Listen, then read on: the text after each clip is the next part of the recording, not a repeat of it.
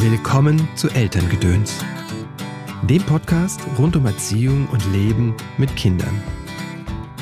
Ähm, Twitter war auch der Ort, an dem ich meine eigene Depression dann irgendwann auch tatsächlich äh, öffentlich gemacht habe, weil ich dort Menschen gefunden habe, mit denen kann ich tatsächlich darüber sprechen. Das war äh, jetzt in dieser Real-Life-Welt äh, zu dem Zeitpunkt nicht möglich, weil um mich herum dieses vorherrschende klischeehafte ähm, vorhanden war. Ne? Also über Depression spricht man nicht und das hat man auch nicht.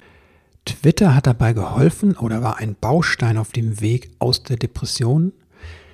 Das finde ich hochspannend, denn soziale Medien haben ja häufig eher den Ruf hierzulande, dass sie vor allem negative Dinge auslösen. Wir schauen da mit unserer German Angst sehr gerne drauf und ich finde das spannend zu sehen, dass beides möglich ist es kann auch nützen. Aber erstmal schön, dass du eingeschaltet hast. Mein Name ist Christopher End. Ich unterstütze Eltern darin, die Verbindung zu ihrem Kind zu stärken und die Verbindung zu sich selbst. Denn das ist meiner Erfahrung nach die Voraussetzung häufig, dass Veränderung in Familie geschehen kann. Zum einen gebe ich dir hier jede Woche im Podcast Inspiration. Entweder einen kurzen Tipp von mir oder ein ausführliches Interview mit einem Gast. Zum anderen begleite ich dich auch persönlich, entweder in 1 zu 1 Sitzungen als Coaching oder Therapie, in Seminaren oder Online-Kursen wie dem Kurs Wutanfälle deines Kindes gelassen meistern. Der nächste startet am 19. August. Außerdem habe ich mit Ananda Würzburger zusammen ein Buch geschrieben. Der kleine Samurai findet seine Mitte ist eine Einladung und Anleitung zum gemeinsamen Meditieren mit Kindern. Meditation hat in meinem Leben einen ganz hohen Stellenwert und auch in meiner Arbeit. Und ich würde dieses Geschenk sehr gerne weitergeben. Und das tun wir mit diesem Buch. Aber genug der Vorrede. Heute habe ich Byung-Jin Park im Podcast zu Gast. Byung hat ein Buch geschrieben, das heißt ins Leere gelaufen, wie ich meine Depression überwand und mich selbst neu kennenlernte. Ein ganz wundervolles Buch finde ich das. Ähm, ja, hat mich sehr gepackt und berührt. Byung ist auch Vater, Vater von einer Tochter und getrennt erziehend. Denn, so schreibt er im Buch, die Beziehung hat die Krankheit nicht überstanden. Wir sprechen also über das Elternsein, wenn man eine psychische Krankheit hat. Wir sprechen auch darüber, wie Depression sich zeigt bei Jungen, was Menschen im Umfeld vielleicht tun können und was sie besser lassen sollten. Wir sprechen über die Rolle von Twitter, wie schon erwähnt, in Bjungs Leben und wie sie ihm geholfen hat, aus der Depression auch rauszukommen. Das hört sich hier im Podcast vielleicht leicht unser Gespräch ein und flüssig und fließend. Ich möchte aber ganz deutlich sagen, Depressionen sind eine, können eine komplexe Krankheit sein mit auch weitreichenden Folgen. Wenn du jemanden kennst, der an Depression erkrankt ist, oder du selbst die Vermutung hast, du könntest eine Depression haben, eine depressive Episode, dann lege ich dir ganz stark ans Herz, dich an eine Fachärztin zu wenden oder einen Psychologen. Also Fachärztin ist eine Fachärztin für Psychiatrie oder Psychologie, Psychotherapie Meines Erachtens gehört das nicht in hausärztliche Hände, eine Depression, und auch erst recht nicht in Selbstbehandlung. Und ganz klar, ich begleite auch nur Menschen, die eine Depression haben, wenn sie in fachärztlicher Begleitung sind und der Arzt, die Ärztin gesagt hat, das ist okay. So, das waren jetzt die warnenden Worte vorab und jetzt würde ich sagen, Vorhang auf für Byung. Hallo Byung, herzlich willkommen im Podcast. Schön, dass du da bist. Hallo Chris, vielen Dank für die Einladung. Ja, ich bin äh, immer noch ganz bewegt von deinem Buch, das du geschrieben hast, ins Leere gelaufen, wie ich meine Depression überwand und mich selbst neu kennenlernte. Ich muss zugeben, ich habe das wirklich ruckzuck durchgelesen und ähm, ja, ähm, war ganz nah dran an deinem Erleben. Also vielen, vielen Dank. Das ist eine, ähm, ja, fand ich ein ganz berührendes und wichtiges Buch für mich auch. Ich habe zu danken. Jetzt mal für die, die das Buch noch nicht gelesen haben, so kurz umreißen. Hm wie es dazu gekommen ist, dass du das Buch geschrieben hast? Ähm, ich war im Jahr 2020 ähm, in einer psychosomatischen Klinik, äh, nachdem es mit mir irgendwann tatsächlich nicht mehr weiterging, ähm, hat mir meine damalige und auch natürlich aktuelle äh, Psychotherapeutin vorgeschlagen, ob ich eine Akkutherapie probieren möchte. Und nach anfänglicher Skepsis, ähm, damals so komplett ohne Ahnung, ne, denkt man automatisch an geschlossene Anstalt oder sowas, ähm, habe ich mich dann doch darauf eingelassen und ähm, habe dort tatsächlich, also ja, ohne wirklich übertreiben zu wollen, aber für mich persönlich bahnbrechende Erfahrungen gemacht. Und ähm, ich wollte danach ähm, meine Erlebnisse, meine Erkenntnisse nochmal aufarbeiten. Und wie es der Zufall will, ähm, wurde ich vom MVG Verlag angesprochen, ob ich das Ganze auch äh, in Form eines Buches machen wollen würde. Äh, und auch dort nach anfänglichem Schock, Überraschung, ähm, dachte ich mir, ähm, warum nicht probieren? Ähm, Wenn es nicht klappt, dann klappt es eben nicht. Das war wirklich buchstäblich die Einstellung. Und ähm, die Hauptmotivation dabei war auch wirklich ähm, etwas zu schaffen, dass meine Tochter später mal lesen kann, wenn sie, wenn sie, wenn sie in der Lage ist, das zu verstehen, worum es geht. Ähm, und äh, von dieser Motivation getrieben habe ich angefangen, äh, das Manuskript zu schreiben. Und ähm, ja, wie man heute sieht, ähm, war das tatsächlich erfolgreich. Hm. Das mit deiner Tochter ist ja ein ganz wesentlicher Punkt auch, ne? Also die, hm, diese Frage, was macht das mit meinem Kind, wenn, wenn Papa eine Depression hat? Ne? Also, ja, beschäftigt mich äh, bis, bis heute. Also ähm, hm, das Ganze ist ja sehr vielfältig. Also es geht ja nicht nur darum, dass ich versuche, hm, mir Gedanken darüber zu machen, was hm, diese generelle Situation oder diese Krankheit bei einem Elternteil mit dem Kind machen kann, ähm, sondern es geht ja auch darum, wie kann man das mit dem Kind kommunizieren. Also erstens, es geht schon los mit der Frage, wann ist denn das Kind überhaupt so weit, diese Themen zu verstehen? Also ich ich habe zwar hm, schon in einfacheren Worten meiner Tochter schon mal beschrieben, dass ich Phasen habe, an denen es mir wirklich gar nicht gut geht und dass ich dann apathisch bin das, und so weiter und so fort. Aber so das Wort Depression oder, oder was es jetzt konkret ist in meinem Fall, ähm, darüber haben wir noch gar nicht gesprochen. Und ähm, wie gesagt, es geht schon los mit dieser Frage, wann ist das Kind überhaupt ähm, so weit oder ja, wann kann man das annehmen oder wann könnte man so ein Gespräch äh, oder Gespräche äh, versuchen. Mhm. Und äh, wenn es dann soweit ist, natürlich, ähm, wie geht man solche Gespräche an? Ja. Mhm. Wie alt war deine Tochter, als das so akut war bei dir, die Depression? Ja, also sie ist jetzt äh, sieben. Mhm. Also zu wirklich akuten Zeiten, das war ja jetzt also vor zwei, drei Jahren, mhm. dementsprechend so vier, fünf. Mhm. Ja, natürlich auch äh, im Jahr 19 die Trennung und Auszug aus dem gemeinsamen Haus. Ähm, das äh, war sicherlich auch etwas äh, sehr Einschneidendes auch in ihrem Leben. Ja. Wenn der Vater plötzlich nicht mehr da ist. Ja, ja. Und er ist dann nicht nur nicht da, wie bei den normalen Trennungen, sondern ne, es kommt halt auch dazu, dass er ähm, auch so ne, mit seiner Krankheit beschäftigt ist. Ne? Ja. Genau, genau, das war ja vorher schon der Fall. Also, Ach, stimmt, ähm, ja, ja, ja. Genau. Das, das, das ist ja etwas, was mich ja auch, auch, auch bis heute noch beschäftigt. Allein schon diese Phase, auch vor dem Auszug, mhm. ähm, wo es mir schon bereits ähm, schlecht ging, wo ich zwar noch versucht habe, so dieses auch Vater-Kind-Zeit ähm, zu haben, aber ähm, ja, das muss ich aber auch so deutlich sagen. Ich habe mich phasenweise nicht wirklich um das Kind gekümmert, auch wenn ich beim Kind war. Ja. Mhm. Mm, lag mehr oder weniger ähm, kraftlos im Bett und äh, das Kind hat daneben irgendwelche Serien geschaut oder so, ja. um es mal so bildhaft darzustellen. Ähm, ja. Im Buch ist es sehr ergreifend, finde ich, einfach auch diese Kraftlosigkeit zu lesen und zu spüren. Die macht das ja ein Teil von Depression, also kann einer sein, ein wesentlicher Element, diese Antriebslosigkeit. Kannst du mal beschreiben, wie das so ist für die, die vielleicht noch nicht so Erfahrung oder Wissen über Depressionen haben? Ja, die, die Depression ist sehr, sehr vielfältig und auch mhm. vielschichtig. Ähm, ähm, wie ich auch bis jetzt bei anderen Interviews auch äh, versucht habe, ganz deutlich zu machen, ähm, meine Depression ist nicht die Depression, sage ich immer. Genau. Also es bei jedem Menschen, so wie jeder Mensch grundsätzlich auch anders ist, ähm, ist auch jede Depression anders ähm, ausgeprägt. Und in meinem konkreten Fall war es so, dass ähm, ich erzähle das gerne an einem, an, einem, an dem Tagesstart als Beispiel. Ähm, der Wecker klingelt, ähm, ich wache auf, mir ist in dem Moment völlig klar, dass ich Aufgaben zu erledigen habe. Ich muss arbeiten gehen. Ich habe jetzt in meinem Fall als äh, damals als klassischer Anwalt noch, ich habe heute so und so viele Fristen. Ich muss diese Akten bearbeiten. Äh, Im Kopf ist mir das alles völlig klar, dass ich mich dann auch äh, in Bewegung setzen muss. Und der Körper macht nicht mit. Also äh, in ganz äh, schlimmen Momenten fühlt es sich äh, wirklich wie Blei an.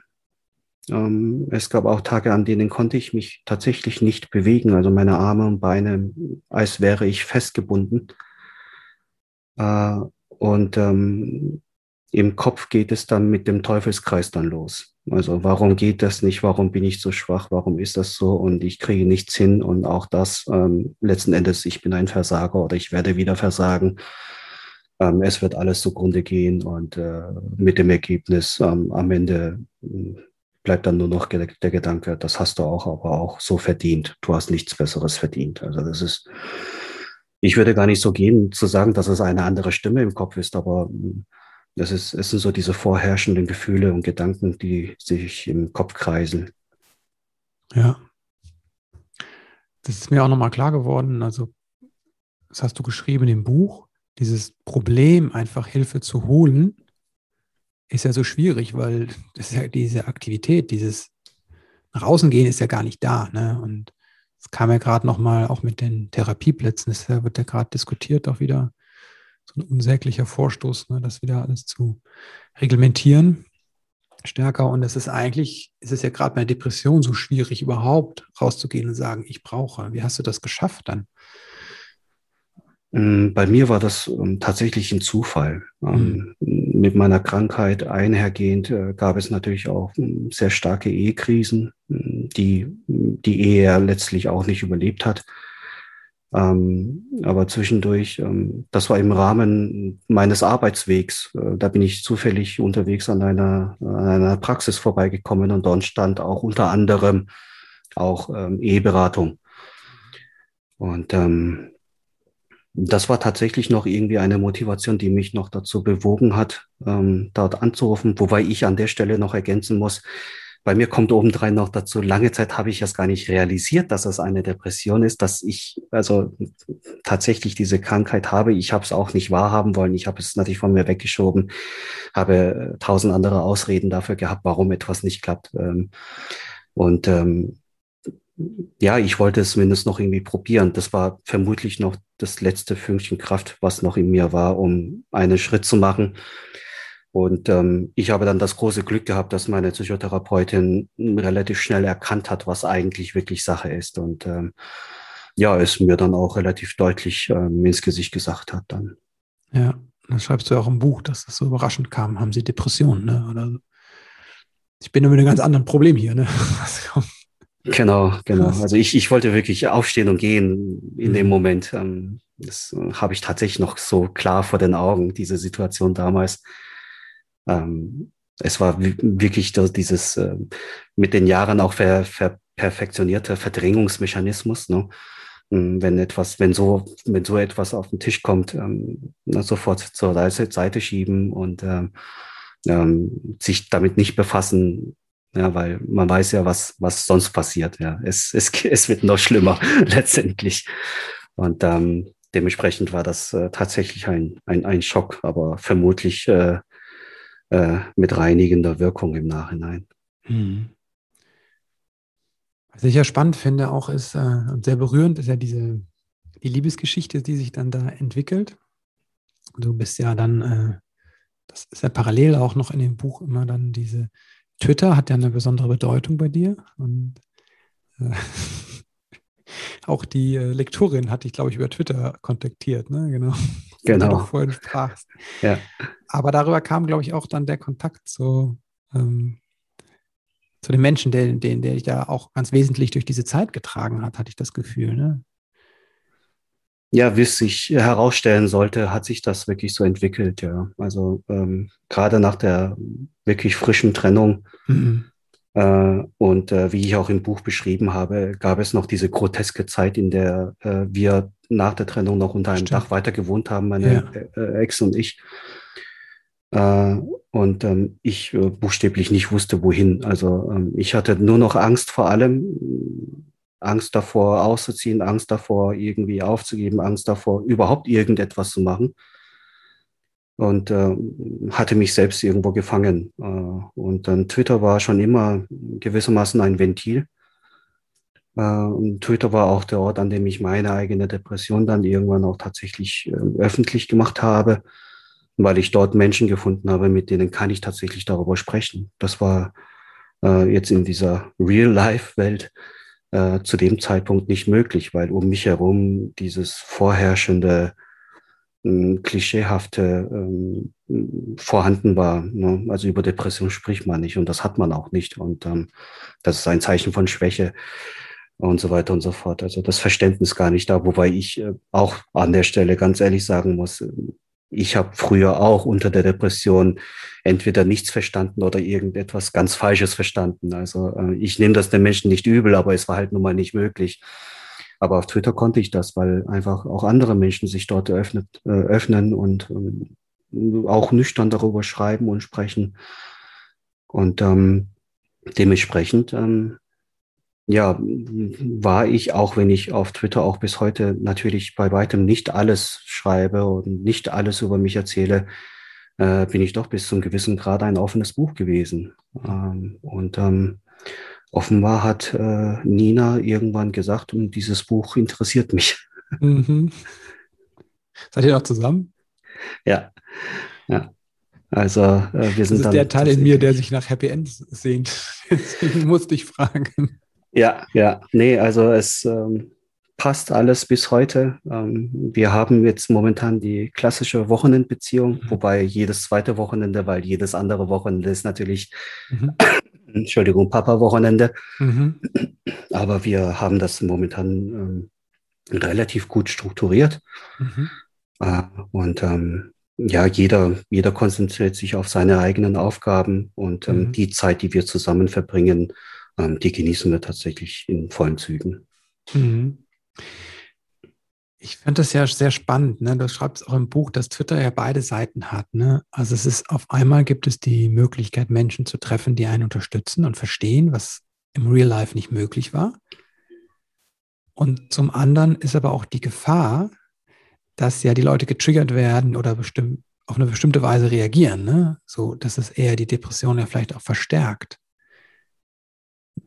Wie bist du da vorgegangen, um dich da zu schützen? Ähm, ich muss da ganz ehrlich sagen, bei mir war das ein Trial-and-Error-Prinzip. Mhm.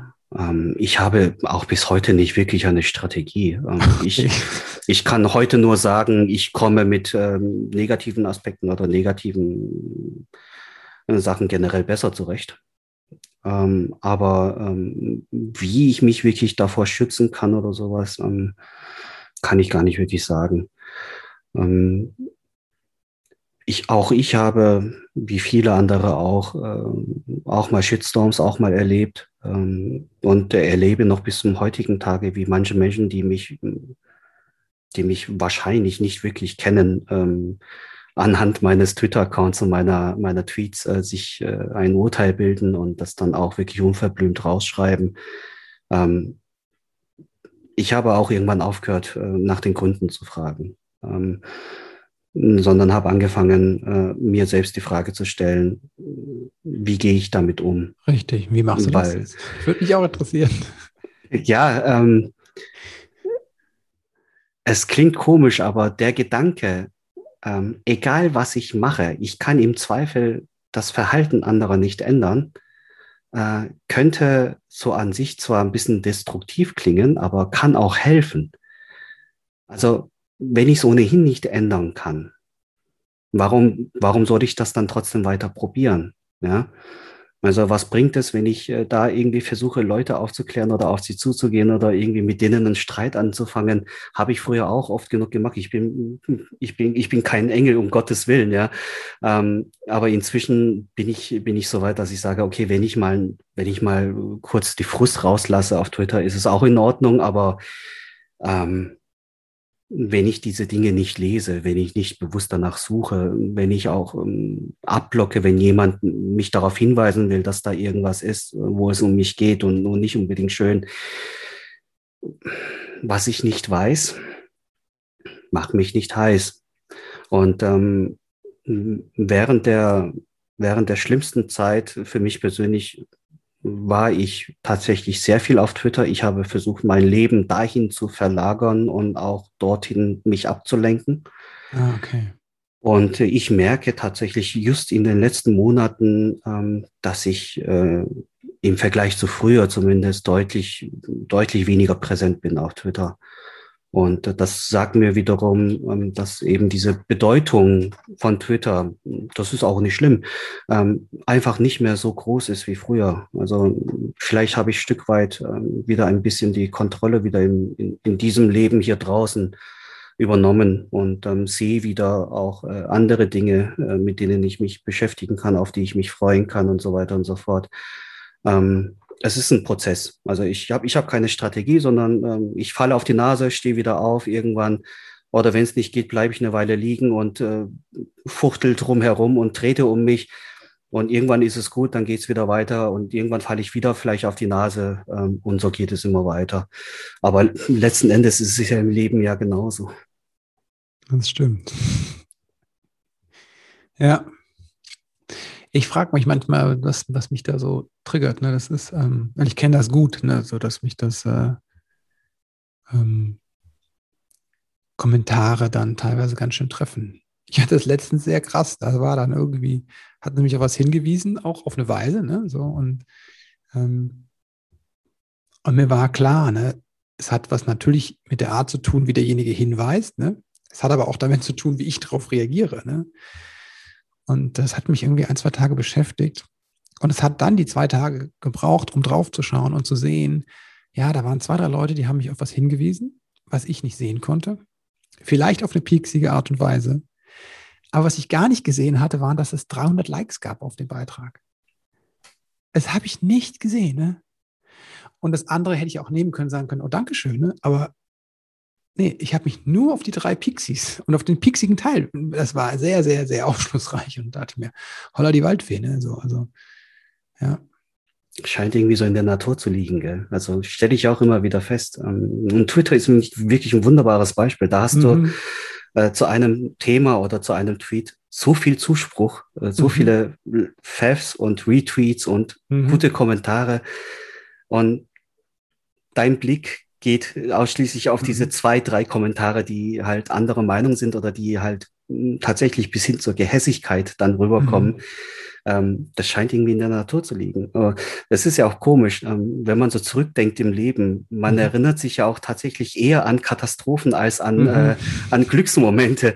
Also ähm, vielleicht funktioniert unser Hirn tatsächlich so. Ich hm, gut, da bin ich jetzt schon wieder zu sehr Laie, um das irgendwie näher zu analysieren, aber, aber ja, ähm, was tatsächlich hilft auf Twitter ist, wenn man wirklich ähm, zumindest einen kleinen Kreis an Menschen hat, ähm, die auch äh, nicht nur durch Twitter, also durch diese Plattform, sondern auch auf anderem Wege äh, einen immer wieder einordnen können. Ja. Und ähm, das habe ich glücklicherweise. Ähm, also Menschen, die ich sogar, also bis hin zur erweiterten Familie aufzählen würde, die ich früher mal auf Twitter kennengelernt habe und mit denen ich äh, bei weitem nicht nur auf Twitter kommuniziere, sondern mit denen ich telefoniere, mit denen ich mich, ja, treffen ist gut. Also hoffentlich nach der Pandemie dann wieder ordentlich. Ähm, oder auch, äh, ja, über, über andere Messenger-Kanäle, die dann aber auch ähm, das so vermitteln können, wenn ich mal äh, mich irgendwo verrenne, dass, dass, dass diese Menschen mich darauf hinweisen können, ohne dass ich das wieder in den falschen Hals bekomme, sondern dass ich dann kurz ähm, anhalten kann und schauen kann, okay, ähm, ich weiß, dass dieser Mensch äh, es gut mit mir meint. Also mal kurz innehalten und das Ganze mal von einer anderen Perspektive betrachten. Also und, und so gelingt es dann tatsächlich auch, äh, die Selbstreflexion ja, wirken zu lassen, ohne dass sie zu sehr Überhand übernimmt. Das ist ja auch nochmal so das andere Problem. Und gerade mit einer depressiven Vergangenheit oder mit einer depressiven Grundeinstellung, die ja immer noch da ist bei mir, ähm, natürlich ist, äh, bin ich auch äh, mir gegenüber im Zweifel eher streng. und, äh, und äh, neige dann eher dazu, mich im Inneren sehr zu kritisieren. Ähm, auch das ist so ein laufender Prozess, äh, an dem ich vermutlich mein Leben lang arbeiten werde, ähm, mit der Zeit zumindest etwas gnädiger mit mir selbst zu sein. Wie hast du es geschafft, gnädiger zu sein mit dir? Ähm, Im Prinzip ist es, ist es das, was ich im Buch schon geschrieben habe, was, was, was, im, was während meiner Akuttherapie ähm, in, der, in der Klinik angestoßen wurde, ähm, was für mich tatsächlich sehr, sehr, ähm, sehr, sehr einschneidend war, war, war diese Erkenntnis, ähm, ich habe das im Buch so beschrieben. Ähm, wir hatten mal äh, eine Gruppentherapie und ähm, da wurde die Frage gestellt, beziehungsweise die Aufgabe gestellt, äh, man soll drei Gegenstände aussuchen, die einen äh, symbolisch darstellen. Äh, für, für, für man selbst äh, zum Zeitpunkt äh, des, des, äh, des Therapiebeginns, äh, zum jetzigen Zeitpunkt und äh, der Mensch, der, der man sein möchte, so symbolisch dargestellt. Und ähm, während andere Leute alles abgesucht haben äh, auf dem Areal ähm, und äh, Gegenstände äh, geschleppt haben, ähm, habe ich äh, auf den Chiemsee hinausgeschaut und hatte ja wirklich da so diese, ne, da ist buchstäblich ein Licht angegangen in dem Moment und habe dann äh, bei der Besprechung äh, später dann gesagt, ähm, ich war der See, als ich herkam, unfreundlich, wütend, dunkel, ähm, ja, schlechtes Wetter und ähm, und ich bin auch der See heute. Heute ist Sonnenstrahl, schönes Wetter, der See ist ruhig, freundlich, hell. Äh, und ähm, auch der, der ich sein will, ist der See, weil ich realisiere, egal ob jetzt äh, unfreundlich, wütend oder ängstlich oder, oder freudestrahlend oder glücklich, das Wasser ist immer dasselbe und das bin immer ich. Und ähm, was ich damit sagen will, ist, es ist okay, mal sich aufzuregen. Es ist mal okay, wütend zu sein. Es ist auch mal okay, wirklich furchtbare Angst zu haben. Es ist auch okay, wirklich verzweifelt zu sein. Ähm, das gehört dazu. Und ähm, das klingt komisch, aber diese, diese Akzeptanz, diese besondere Akzeptanz ist, ist für mich persönlich so ein großer Schritt gewesen, dass ich ähm, auf diesem Wege es geschafft habe, etwas gnädiger mit mir zu sein und hoffe, dass es noch weiter besser wird mit den, mit den Jahren, ja. Mhm. Ja, das war also der Klinikaufenthalt, ja. Das ist ja der Großteil des Buches, ist ja diese Reise, die du da in der Klinik machst, diese innere Reise. Das hat immer teilweise war sehr weise. Klingt das, äh, ja. Und es ist natürlich mir klar, dass das ganz schön äh, auf eine Weise sehr anstrengend auch ist, ne? auch wenn man das dann so liest, denkt auch, wie schön und ist eine Erkenntnis, aber natürlich auch nicht so der, äh, der leichte Weg, ne? glaube ich. War auch vermutlich die, die mit Abstand intensivste Zeit meines bisherigen Lebens. Also diese, diese sieben, acht Wochen, die waren tatsächlich wirklich sehr prägend, ja. Wem würdest du das empfehlen? So ein Aufenthalt? Ähm, grundsätzlich ja, aber auch da muss ich wieder einschränkend sagen, wie, wie nun mal Menschen unterschiedlich sind. Ähm, es wird nicht äh, jedem gut tun. Also ähm, und auch in der Klinik habe ich viele Menschen gesehen, die ähm, unzufrieden und unglücklich wieder nach Hause gefahren sind, äh, was mir unheimlich leid getan hat, weil es gerade bei mir so gut funktioniert hat. Aber ähm, was ich zumindest sagen möchte, ist, wenn es die Möglichkeit gibt, ähm, dass man, dass man sich wenigstens äh, für diese paar Wochen komplett ausklinken kann, ohne dass man ernsthafte Sorgen haben muss, um äh, den Job zu verlieren oder sonst irgendwas. Ähm, warum nicht probieren? Ja. Also ähm, besser als, ähm, dass es einem nicht geholfen hat. Also schlimmer als, dass es einem nicht geholfen hat, kann es nicht passieren. Und trotzdem hat man die Gewissheit, man hat ähm, trotzdem etwas für sich selbst getan. Also das ist ja auch nochmal etwas. Dieser Klinikaufenthalt war gefühlt, dass, dass, dass das erste seit langer Zeit, was ich wirklich für mich getan habe.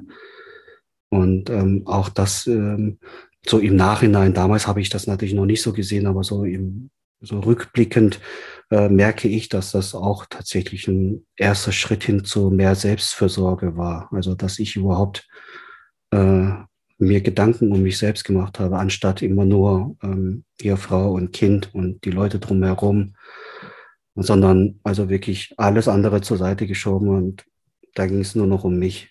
Ja. Und die Zeit war nur für mich. Und auch, auch allein, allein das hat schon ähm, positive Spuren hinterlassen. Mhm. Wie hat sich die Beziehung zu deiner Tochter verändert? Weil das ist natürlich sowas, ne? Also gerade Frauen haben das oder Mütter haben ja sehr dieses Ding, ich muss für das Kind da sein. Väter auch, ne? Ähm, und deswegen macht es sehr so schwierig, diese Selbstfürsorge anzugehen, dieses, ich schaue erst auf mich und dann auf das Kind. Vielleicht kannst du mal sagen, wie sich das vielleicht verändert hat, die Beziehung zu deinem Kind. Durch diese Selbstfürsorge zuerst. Ja, auch da muss ich natürlich ähm, vorausgehend feststellen, dass ich natürlich auch da Glück hatte. Ähm, es wäre nochmal etwas anderes gewesen, wenn meine Tochter bei mir gelebt hätte. Ob ich dann in der Lage gewesen wäre, das durchzuziehen, weiß ich nicht. Also mir ist, mir ist völlig bewusst, dass, dass viele Menschen erst gar nicht diese, äh, diese, diese günstigen Voraussetzungen haben, um solche Schritte überhaupt angehen zu können. Das ist mir vollkommen klar. Ähm, bei mir war das halt nun mal so, dass ich ähm, just ein, einen Schnitt gemacht hatte, ähm, mit, nicht nur mit Trennung, sondern auch Jobwechsel und ähm, ohnehin Umzug schon äh, geplant, äh, wieder zurück ins Elternhaus. Ähm, da war das natürlich zeitlich, äh, zeitlich gesehen und äh, ja, einfach perfekt dafür, so dass ich auch äh, wirklich die, die Kapitel zuvor abschließen konnte, bevor ich jetzt in der Klinik ein neues Kapitel beginne. Ähm, was die Beziehung zu meiner Tochter betrifft, ähm, so jetzt, äh, ja, es ist ja auch schon wieder ein Jahr vergangen, seitdem ich aus der Klinik draußen bin. Also, es ist erstaunlich, also wie schnell die Zeit geht. Auf der anderen Seite, wie viel in dieser Zeit passiert ist. Ähm, es wird ähm, auf eine andere Art und Weise vertrauter. Ähm, während es äh, auch gerade nach der Trennung und nach dem Auszug am Anfang äh, wirklich schwierig war und ähm, ich teilweise sogar das Gefühl hatte, dass äh, meine Tochter damit sogar besser umgehen kann als ich. Ähm, sie hat sich zumindest nicht wirklich viel anmerken lassen und war für Veränderungen jetzt äh, zumindest nach außen hin offen. Klar, wie es in ihr wirklich ganz tief im Inneren aussieht, weiß ich nicht. Aber ähm, das Gefühl hatte ich, dass sie das relativ gut annimmt. Aber ich hatte dann eher damit Probleme und ich habe mir, Entschuldigung, habe mir zu viele Gedanken darüber gemacht, über, über alles Mögliche und wie soll ich mich verhalten, was soll ich mit ihr machen und so weiter und so fort. Ähm, bis äh, ich irgendwann gedacht habe, es spielt doch am Ende alles keine Rolle, sei doch einfach da. Ja sei doch einfach für das Kind da, damit das Kind weiß, egal was ist, Papa ist da. Das ist doch das, was zählt am Ende. Also es ist doch, ähm, sie wird sich doch später in 10, 20 Jahren, wird sie sich doch nicht mehr dran erinnern, wie es damals dann im Wildpark war mit den Tieren oder, oder im Spielparadies oder sonst irgendwas. Es wird doch nur die Frage gestellt werden, wenn überhaupt, äh, war der Papa da, wenn, wenn ich, wenn ich ihn gebraucht habe. Und ähm, das hat ein bisschen geholfen, dass ich etwas lockerer geworden bin und das, ähm, ja, das, das hat gewissermaßen den Druck weggenommen. Weil ich hatte natürlich auch damit zu kämpfen. Jetzt bin ich derjenige, der aus dem Haus raus ist, der, der sie zurückgelassen hat, der sie also verlassen hat, auch das Kind. Und ähm, natürlich ist der Wunsch da, etwas wieder gut zu machen und, ja. und, und so viel Spaß und Action wie möglich und so weiter und so fort. Ähm, dabei habe ich aber gerade zur Anfangszeit übersehen, ähm, dass ich mir jetzt Gedanken mache, was aus meiner Sicht gut ist und aber nicht, was aus ihrer Sicht gut wäre. Ähm, und ähm, deswegen habe ich angefangen, ihr Fragen zu stellen. Ganz nüchterne Fragen. Was möchtest du denn heute machen? Also so, so banal, aber, ähm, aber doch so wichtig. Und bislang war das immer so, die Antworten waren jetzt nicht, ich möchte mit dir hier zu, äh, zu Europa Park fahren oder, oder was weiß ich, sonst irgendwas ganz Tolles machen, sondern äh, ja, es war dann so, ja, wir könnten ein bisschen Fußball spielen im Garten, ja, oder ich möchte mit dir hier ein Spiel zusammen spielen. das waren alles lauter solche Dinge. Und mhm. ähm, da hat mir tatsächlich meine Kleine wiederum die Augen ein bisschen geöffnet. Ähm, und ich bin, äh, bin, bin froh und auch gewissermaßen stolz, dass ich zumindest in der Lage war, das dann auch zu erkennen, zumindest äh, nach einer Weile.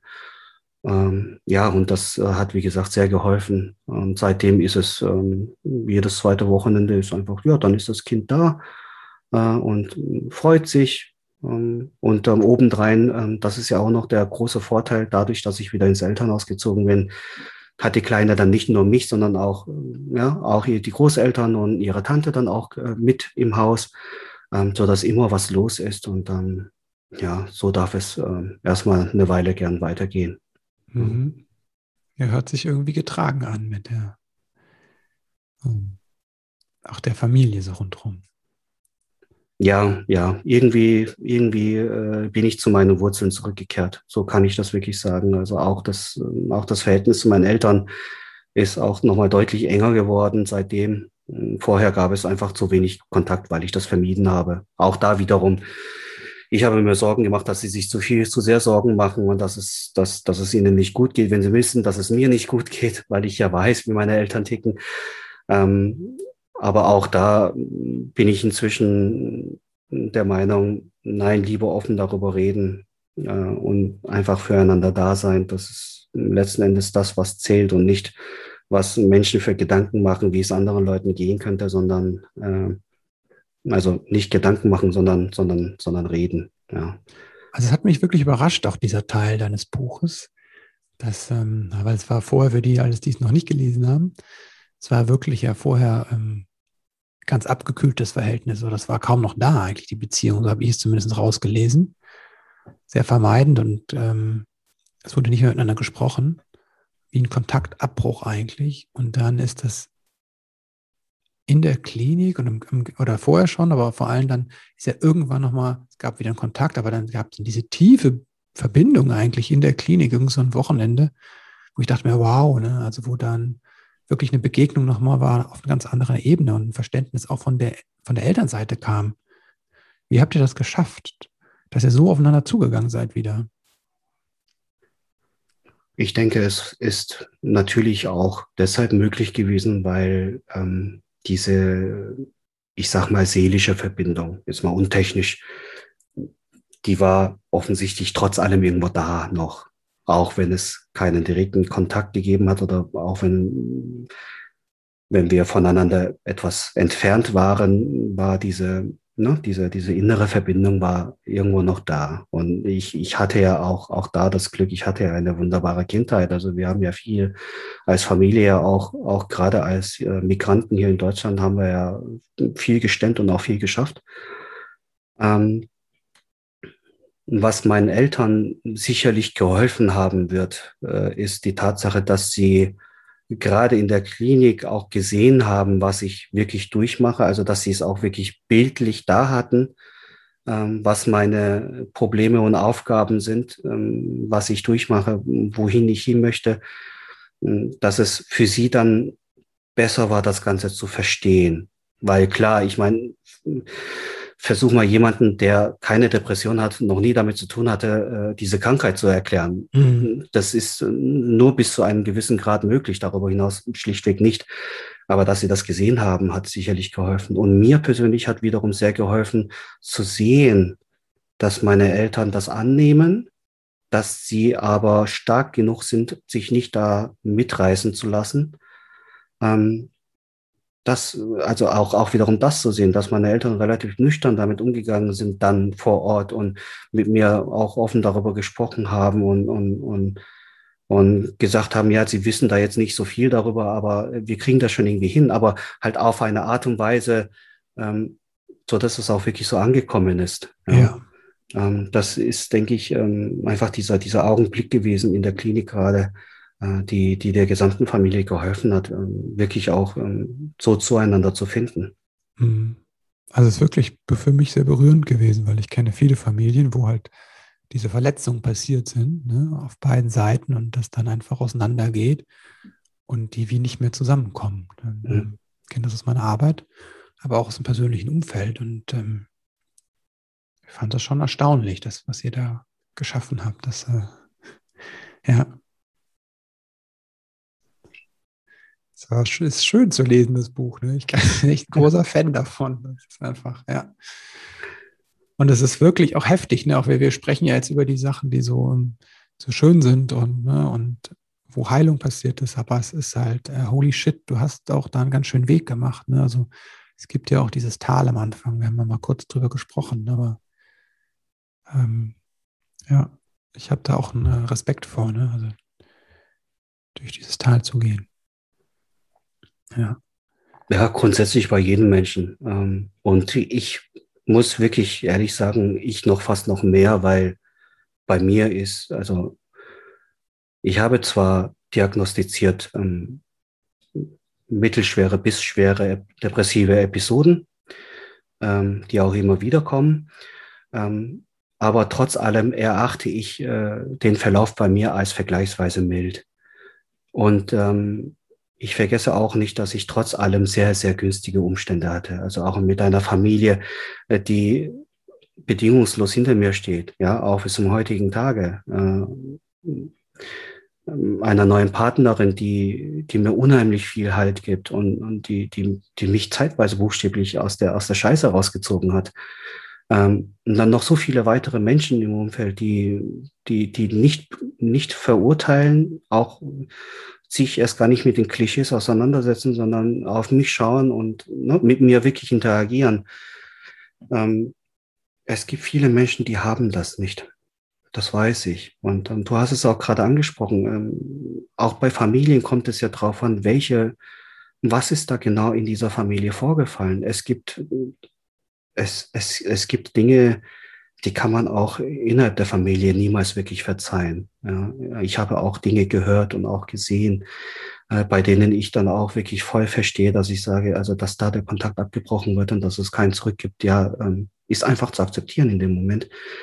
Ähm, hatte ich alles in dem Ausmaße nicht. Also ähm, ich habe es noch sehr gut. Ja, das, ähm, und das war auch tatsächlich so ein wenig meine Art, ähm, zurückzugeben. Ich habe dieses Glück gehabt und das möchte ich gerne in Form dieses Buchs nutzen und auch darin, indem ich sage, also öffentlich sage, Leute, äh, gerade von Anwälten und so hört man sie eigentlich kaum, aber hier, ich bin depressiv und das ist auch okay so und ich komme trotzdem klar hier, damit einfach auch in der Gesellschaft vielleicht auch mehr gesehen wird, dass es, dass auch die Depression einfach eine Krankheit ist, die dazugehört, äh, wie andere Krankheiten auch und dass, dass es Wege geben kann, damit umzugehen, auch für Außenstehende oder für das Umfeld.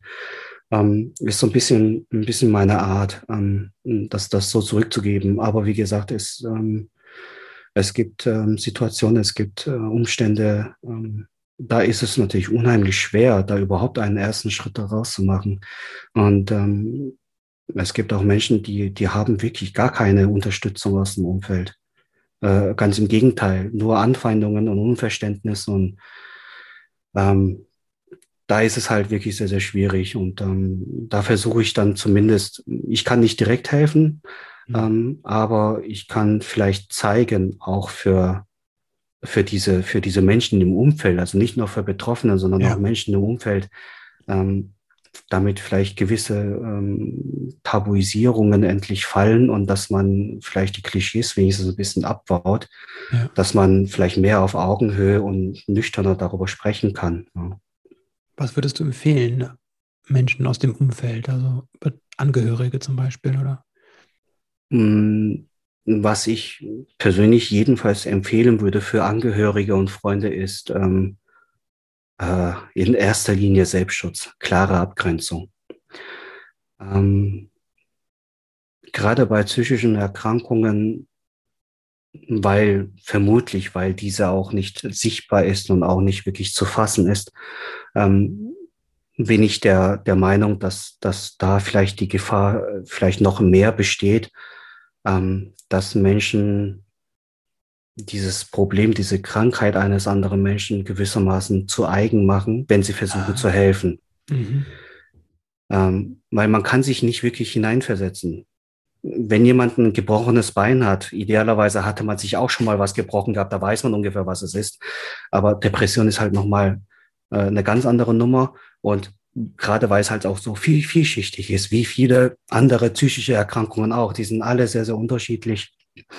Äh, und da äh, fällt es äh, gewissermaßen schwer, ähm, einerseits das Verständnis dafür aufzubringen, andererseits aber sich gleichzeitig davon abzugrenzen.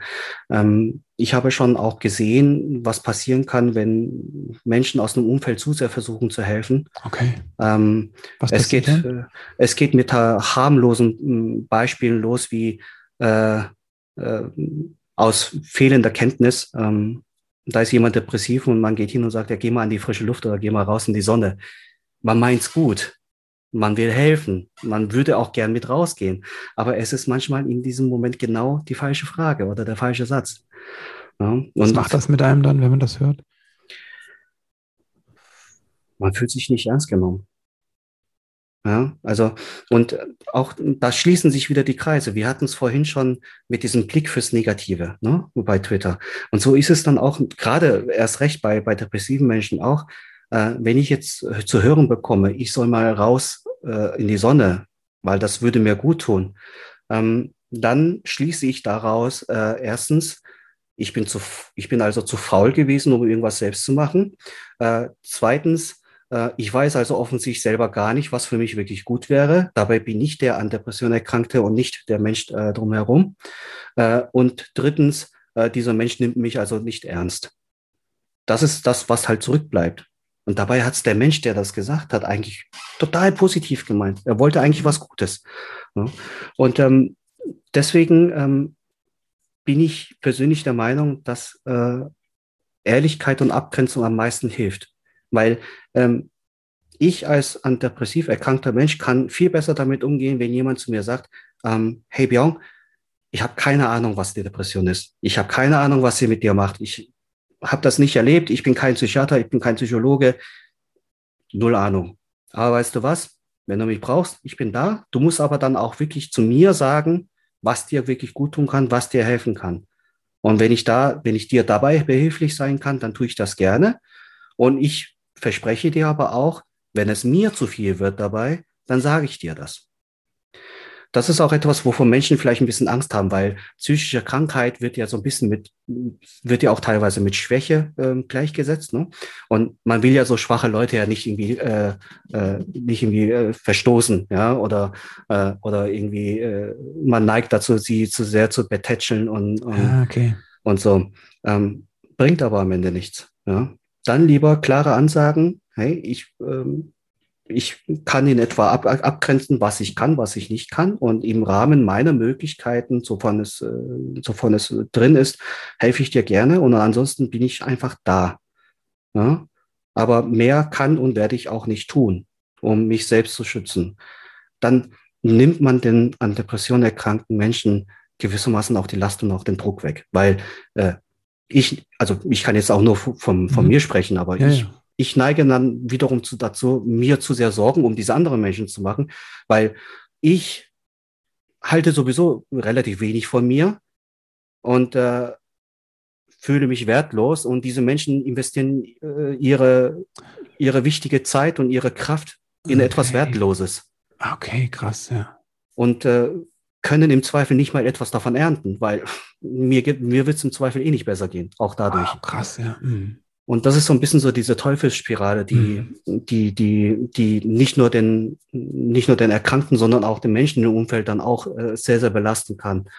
Und ähm, da, da dürfte es natürlich auch andere Meinungen geben und sie werden auch gute Argumente haben. Aber wenn du mich fragst, sage ich, das Beste, was funktionieren kann, ist erstens die Abgrenzung, damit der Mensch, der im Umfeld ist und irgendwie unterstützen möchte, ganz klar sagen kann, ähm, vertraue mir, ich passe schon auf mich auf. Es wird nicht so weit gehen, dass ich mich mit kaputt machen lasse, sondern ich werde mich im Zweifel auch zurückziehen und das hast du dann auch zu akzeptieren. Äh, und äh, ansonsten wirklich Ehrlichkeit. Wenn ich, wenn ich da eine Idee habe, dann komme ich zu dir, aber im Zweifel habe ich keine Idee und habe auch keine Ahnung, weil ich halt selber nicht dran äh, erkrankt bin. Und deswegen weiß ich nicht. Und selbst wenn es unter Depressiven ist, also ähm, wenn ich mit jemandem spreche, der an der Depression leidet, äh, da hüte ich mich trotzdem auch davor, irgendwelche Vorschläge zu machen, weil ja, ja. es ist nicht meine Depression. mhm. Okay, das war nochmal hilfreich, ja. Mhm.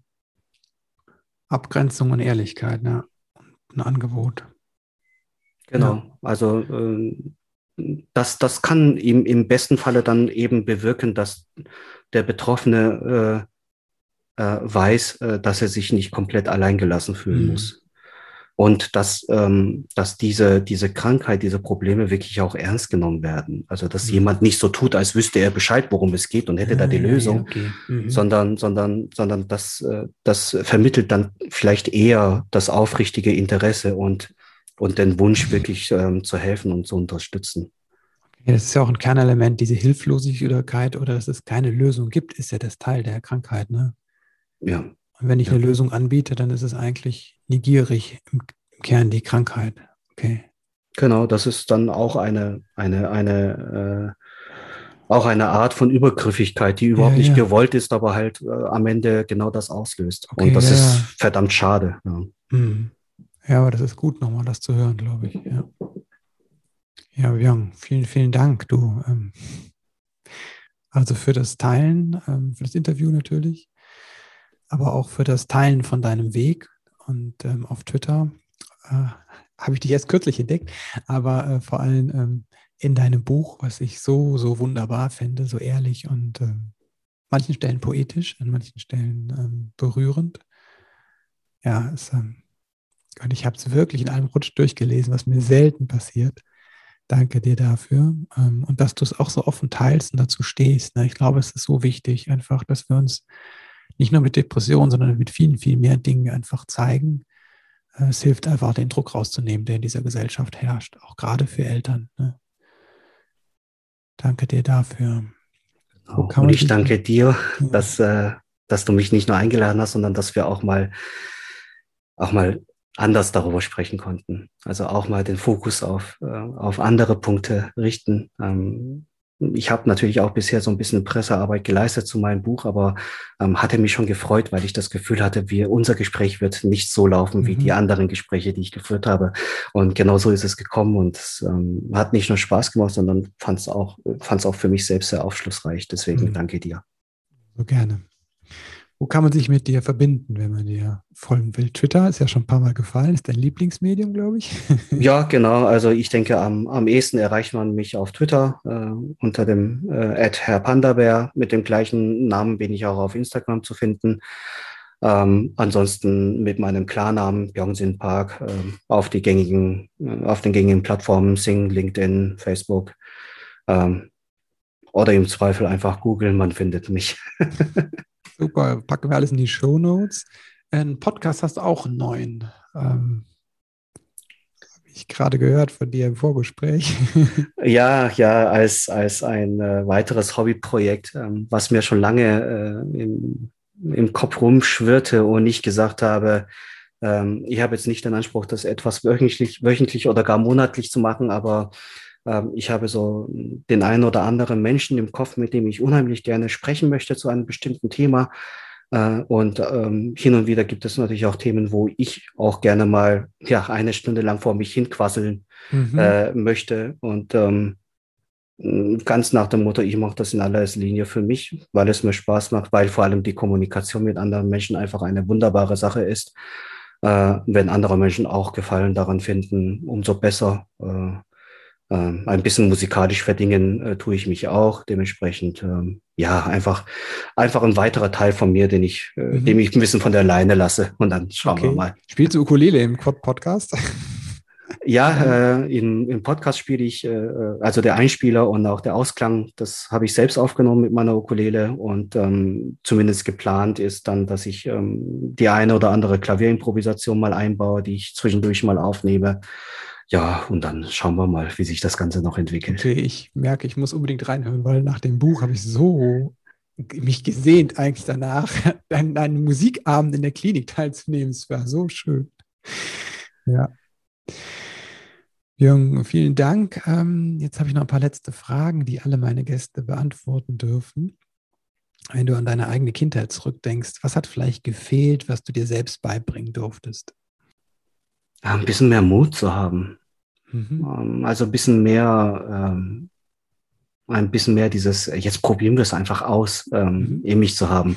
Ich war, ich war ein bisschen zu sehr der Schisser. Ich hätte gern, ich hätte gern damals mir selbst irgendwie beigebracht, dass es okay ist, äh, mal etwas zu probieren und auch mal zu scheitern.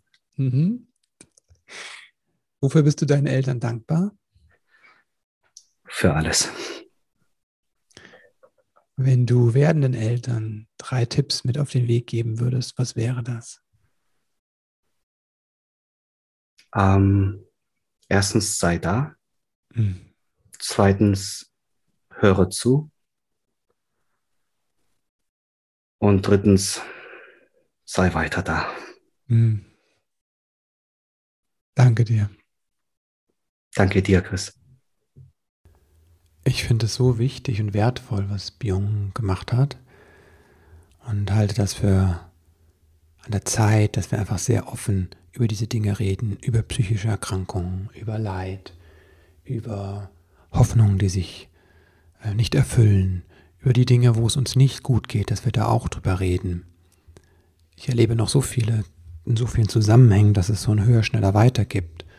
Mein Auto, mein Haus, mein Kind, meine Yacht dass dieses, dieses Denken noch sehr vorherrscht oder über andere Menschen hergezogen wird. Und ich spreche mich da auch nicht frei von, ne? aber ich weiß, dass es mir nicht gut tut. Das bringt mich in keine gute Energie. Und Menschen, denen es akut gerade schlecht geht, für die ist das unerträglich teilweise. Und deswegen wünsche ich mir da einfach eine, eine Ehrlichkeit und eine Offenheit für solche Themen auch, weil es einfach Teil des Lebens ist. Ich weiß das bei meinen Klienten einfach, wenn die Phasen haben, in denen es nicht gut geht, wie hilfreich das ist, wenn sie einfach die Erfahrung machen, sie sind okay, so wie sie sind. Und das ist ganz wesentlich, dass wir da bei uns anfangen als Erwachsene, als Eltern. Denn wir können nicht eine Welt für unsere Kinder erschaffen, quasi, in denen die die Erfahrung machen, sie sind okay, so wie sie sind, wenn wir das selbst nicht leben. Deswegen fängt es immer bei mir an. Wenn dir diese Folge gefallen hat, dann hinterlass mir gerne eine Bewertung auf iTunes. Das hilft einfach, den Podcast zu verbreiten. Noch mehr hilfst du mir natürlich, wenn du den Podcast, diese Folge quasi jemandem empfiehlst, weiter, weiterleitest, einfach den Link und sagst, hey, guck mal hier, das ist was Spannendes, könnte dich auch interessieren. Und jetzt habe ich noch eine Frage. Interessiert dich dieses Thema psychische Erkrankung?